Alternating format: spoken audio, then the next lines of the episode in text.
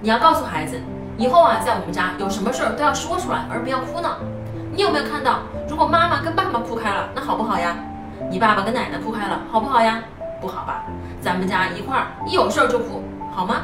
不好。所以呀，有事儿咱们就得说出来。说是什么规则呢？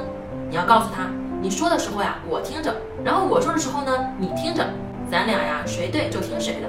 这叫什么呢？这就叫开始社会行为方式，也就是要鼓励交流、沟通、解决问题。你说我们现在中国有很多上访的，动不动就躺着喝农药，动不动就干这干那。其实这种现象啊，都是我刚才所说的，这就是早年放纵的结果。如果你不宠他，他不会跟你闹。